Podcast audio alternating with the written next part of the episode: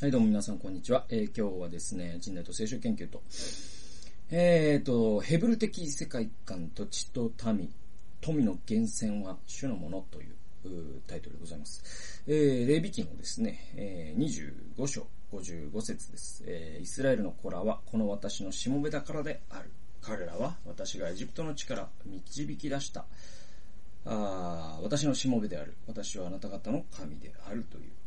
そういう箇所でございます。でね、まあ、あの、レビ記も終盤に近づいてきたんですけど、あのね、まあ、25章のね、後半ですけど、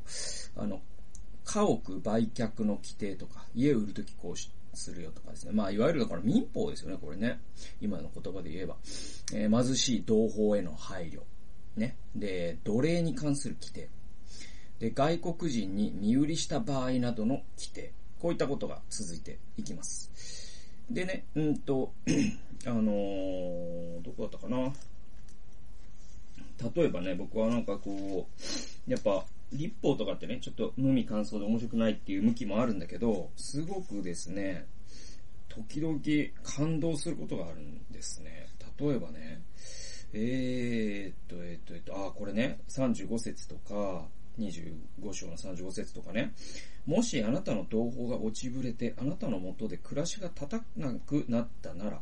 彼をあなたのところに在住し在住している気流者のように扶流扶養し、あなたのもとで生活できるようにしなさい。彼から利息も利益も得てはならない。あなたの神を恐れよ。同胞があなたのもとで生活できるようにしなさい。彼に金を貸して利息を取ってはならない。また、食物を与えて利益を得てはならないと。はい。で、今日の箇所、あ、今日の箇所じゃねえか。38節。あそうですね。今日の箇所に似てるんだけど、えっ、と、38は、私はあなた方の神であるし、神主である。私はあなた方にカナンの地を与えて、あなた方の神となるためにあなた方をエジプトの地から導き出したのであると。ね。こういうことですよ。だから、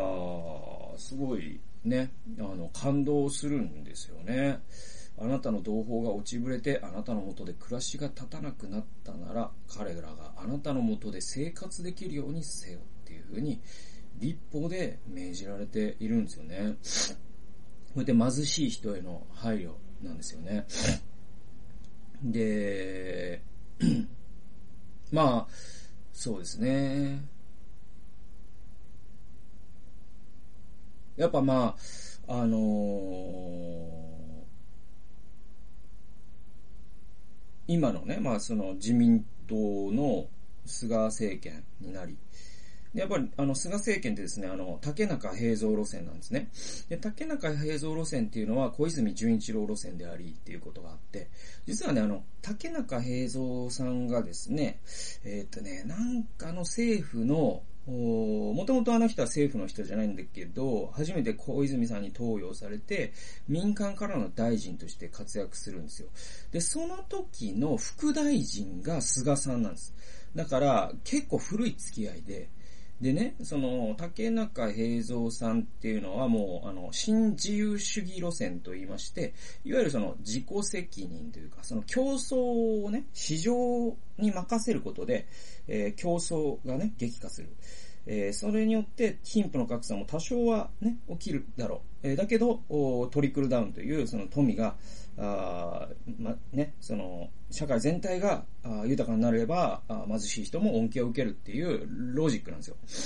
でも問題は何かというと、そのトリクルダウンが全く起きてないように見えるということで、そして多分起きてないんですよ。つまり、その、竹中路線を進めると、その1%の富裕層はものすごい豊かになるんだけれども、おその普通の人は相対的に貧しくなるっていうのがあって、で、これ多分ね、ほぼ事実として確定していいぐらいなことで。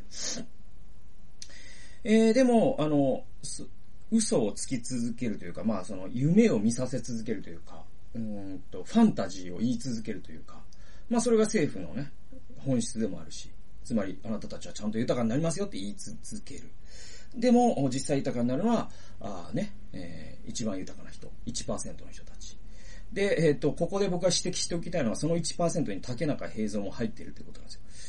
えーこれね、彼はね、パソナというですね、もうこの話ちょっといつかしてやろうと思ってるんですけど、市場と権力っていう本、ぜひ読んでください。めちゃくちゃ面白いです。で、えっと、その竹中平蔵ってパソナっていうですね、あの、人材派遣会社の顧問をしてて、で、確か、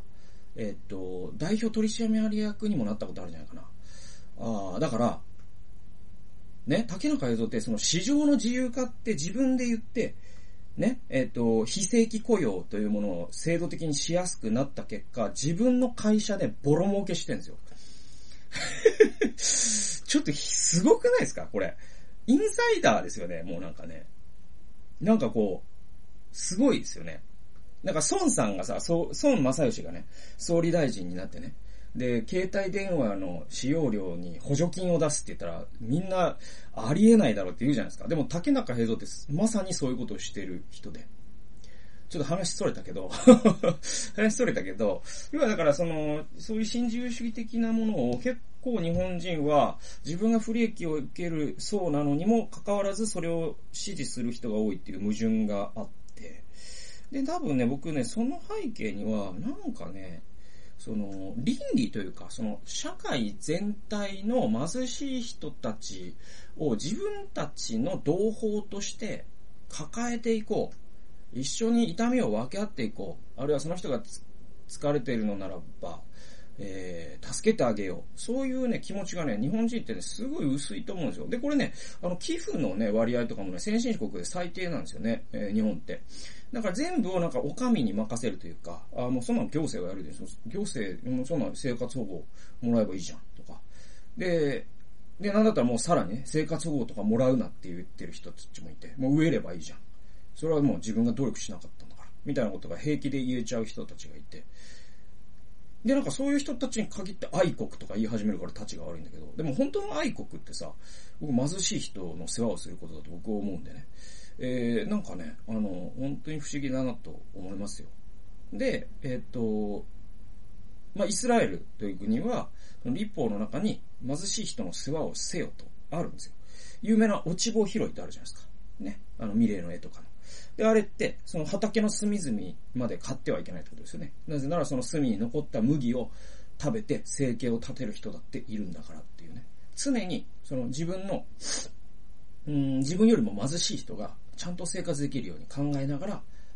お金儲けをするんだでも、ね、自分が豊かになるのはいいんだけど、その豊かさっていうのは、あなたのための豊かさだけじゃなくて、えあなたの国にいる貧しい人たちが食っていく。そのための豊かさでもあるんだぞっていうことが立法の中に組み込まれている僕はすごい大事なことだなと思いますね。で、さらにですね、続いて同胞を奴隷としてはならないことってことが、えー、書かれています。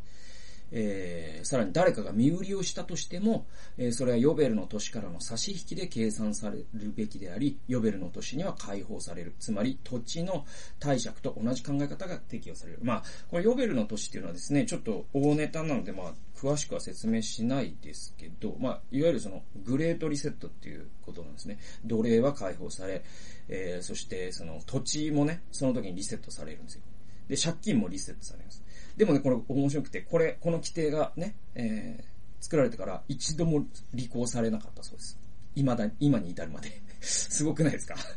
まあ、英語でジュブリーと言いますけども、呼べる。ね。えー、だから神様が人間の社会があまりにも貧富の格差がね、大きくならないようにって作った呼べるという仕組みは、もう人間は、まあ、歴史上一度もそれを実行に移してない。まあ人間がいかに自分の富を手放したくないのかってことが、ここからもわかるんですけど。でもまあそれはそれとして、ね、理想の上では神様は、あこのヨベルの年ということを設定してて。で、その背後には何があるかというと、これ世界観なんですよ。どういう世界観かというと、えー、土地はまず人間のものではなくて神様のものだよっていう世界観なんです。えー、二つ目、富の源泉っていうのはこれ人間のものじゃなくて神様のものだよ。えー、最後、民。ね、人々っていうのは誰かのものではなくて、神様のしもべなんだよと。という一貫した世界観があるから、こういう貧しい人の世話をしなさい。奴隷にしてはいけません。同胞をね。えー、また土地を買ったとしても、ヨベルの年には元に戻しなさいっていう考え方が出てくるんです。すべてここから出てくるんですよ。で、現代を生きる私たちも、この地上では曲がりをしているんであって、ね、借りてるんですよ。このスペースを。ね。えー、また富の源泉っていうのは、主にあるっていうことを覚える必要があると思います。それは、あなたがもし会社員だったとしてもそうです。あなたに給料を払っているのは会社なんですけど、その大元の大元の大元は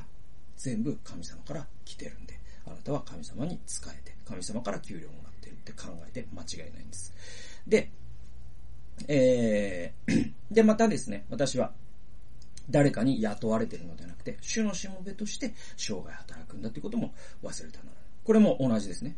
え、皆さんがもし公務員だとしても、あなたの雇われ主は市とか行政とか国ではなくて、神様のしもべとして公務員として働く。で、そういう倫理を持ってないと、やっぱりですね、あの、なんだろう、上が文章を破棄しろと言われたらやっぱり破棄するし、仕事を失いたくないからね。えでもその、神様に雇われているという倫理を持ってるからこそ、まあ、例えば杉原千畝とかで言えば、当時の外務省の命令に背いてでも人を救った。ね、普遍的な立法に従った。で、結局、まあ、彼は外務省の中から、ああ、もう、完全に無視されて、で、彼の死後に、まあ、国も認めざるを得ないほどに、まず国際社会が彼を称賛したっていう。えー、やっぱり主のしもべてとして働くってそういうことだと思うんですね。で、だからこそ、ね、えー、私は困窮者に手を開き、惜しみなく与え、神の前につつましく生活し、そして働かなければならない。これがまあ、この倫理っていうのは、すべては神様のものだっていう世界観からやってくるんだ。ということをですね、まあ、この、えー、レビキから我々は学ぶことができるという、まあそういう今日はお話でした。というわけで、最後まで聞いてくださってありがとうございました。それではまた次回の動画及び音源でお会いしましょう。さようなら。